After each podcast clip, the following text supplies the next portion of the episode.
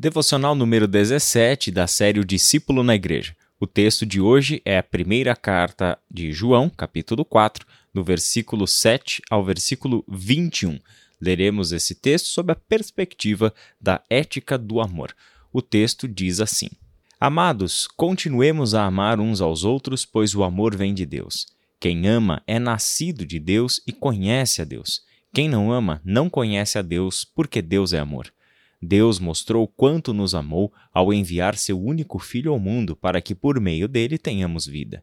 É nisto que consiste o amor, não em que tenhamos amado a Deus, mas em que ele nos amou e enviou seu Filho como sacrifício para o perdão de nossos pecados.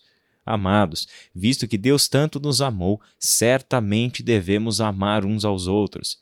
Ninguém jamais viu a Deus, mas, se amamos uns aos outros, Deus permanece em nós e seu amor chega, em nós, à expressão plena. Deus nos deu seu Espírito como prova de que permanecemos nele e ele em nós. Além disso, vimos com os próprios olhos e agora testemunhamos que o Pai enviou seu Filho para ser o Salvador do mundo.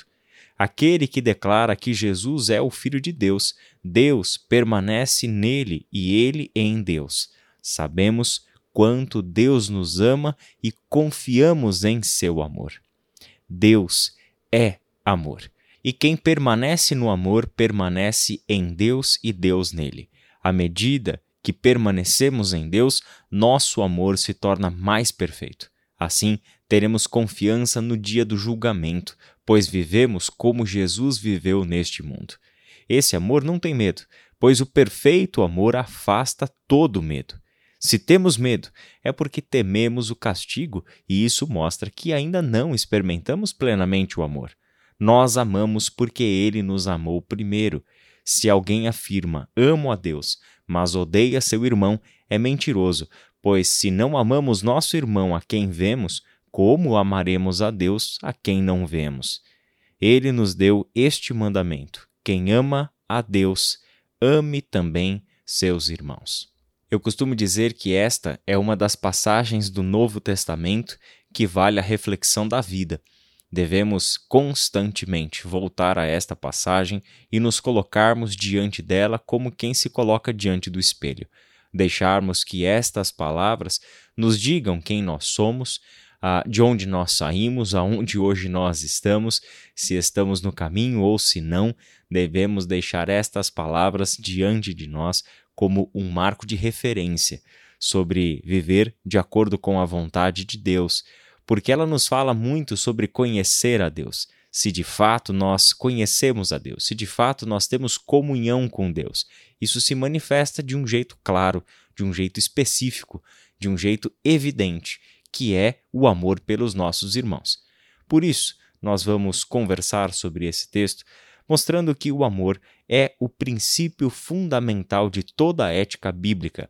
E este é um dos melhores textos do Novo Testamento para aprofundarmos nessa questão. Em primeiro lugar, vamos lembrar que isso não é um ensino exclusivo de João.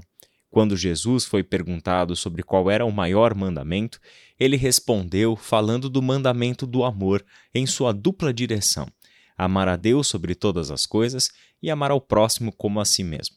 Quando o apóstolo Paulo escreveu aos Gálatas, também aos Romanos, sobre o amor, ele mostrou que no mandamento do amor se cumpre toda a lei de Deus, pois aquele que ama não fará o mal contra o seu próximo.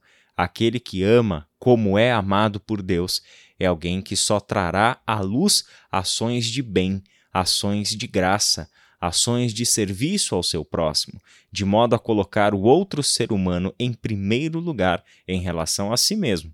Por isso, quando chegamos no texto de João, nós estamos já falando de um conceito tremendamente solidificado na vida destes primeiros irmãos de fé que nós tivemos. Eles já sabiam pelo ensino de Jesus, pelo ensino dos apóstolos, que o amor é a máxima de toda a vida da pessoa cristã. Só que em um mundo onde se fala banalmente sobre o amor, nós precisamos refletir biblicamente sobre este amor que Jesus revelou a nós. Porque é o que este texto nos diz. Deus mostrou o seu amor por nós e, portanto, de que amor ele está falando, quando ele enviou o seu único filho para que, por meio dele, ou seja, por meio do sacrifício do seu único filho, você e eu tivéssemos vida. Por meio deste ato sacrificial está Deus revelando o seu amor. Isto significa que Deus nos mostra o amor em um ato sacrificial, onde ele, como o Pai, entregou o seu bem mais precioso, o seu único filho, para que morresse no nosso lugar, para que desta maneira nós recebêssemos a vida ao invés de recebermos a morte. É nisto que consiste o amor. Versículo 10.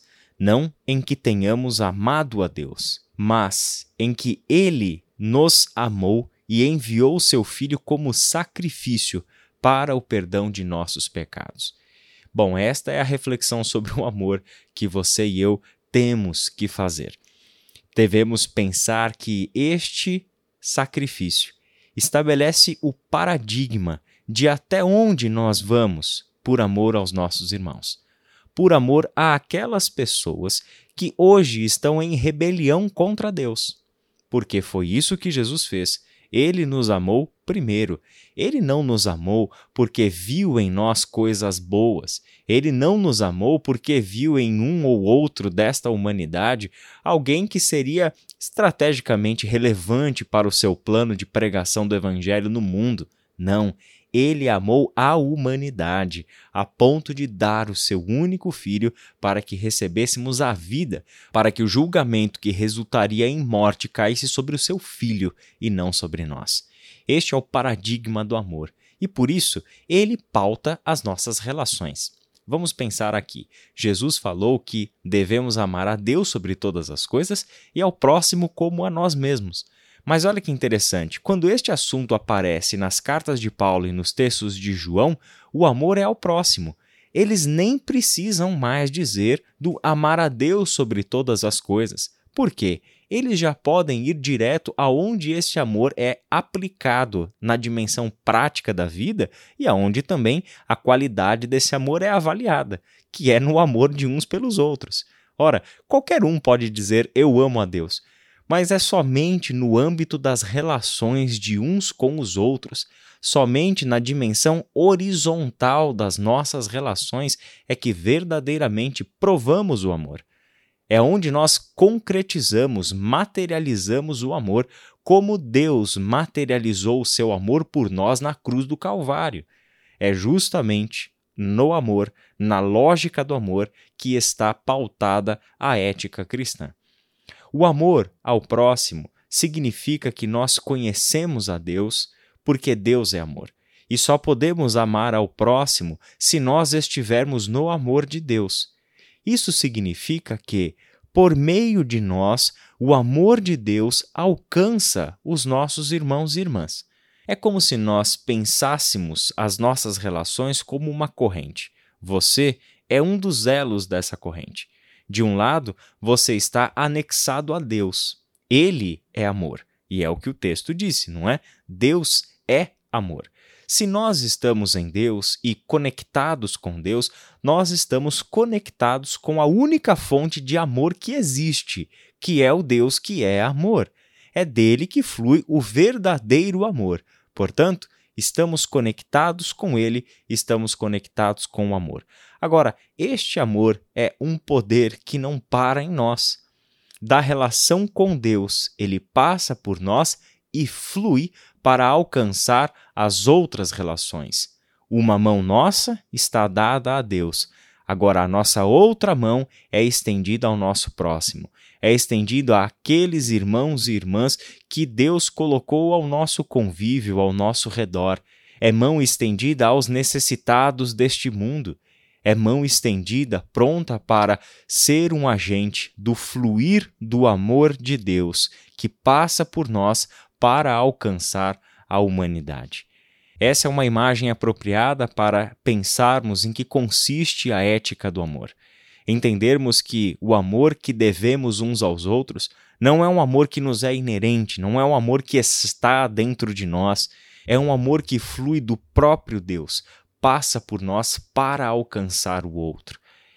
É interessante que as relações com Deus serão sempre relações mediadas. São relações que passam por este canal de amor, onde o grande elo dessa corrente é Jesus Cristo, aquele que veio a este mundo, concretizou o plano de Deus e desta maneira nos amou. Por isso, meu irmão e minha irmã, reflita sobre o amor, reflita sobre a conduta mais adequada para nós enquanto discípulos de Jesus Cristo, ser pautada por amor. Que nada, absolutamente nada neste mundo possa substituir este bem precioso que nós recebemos de Deus, o Deus que nos amou primeiro, o Deus que nos amou a ponto de entregar o seu único filho para morrer por nós. Este é o amor que deve fundamentar a nossa reflexão e a nossa ação sobre o agir corretamente, o agir segundo a vontade de Deus.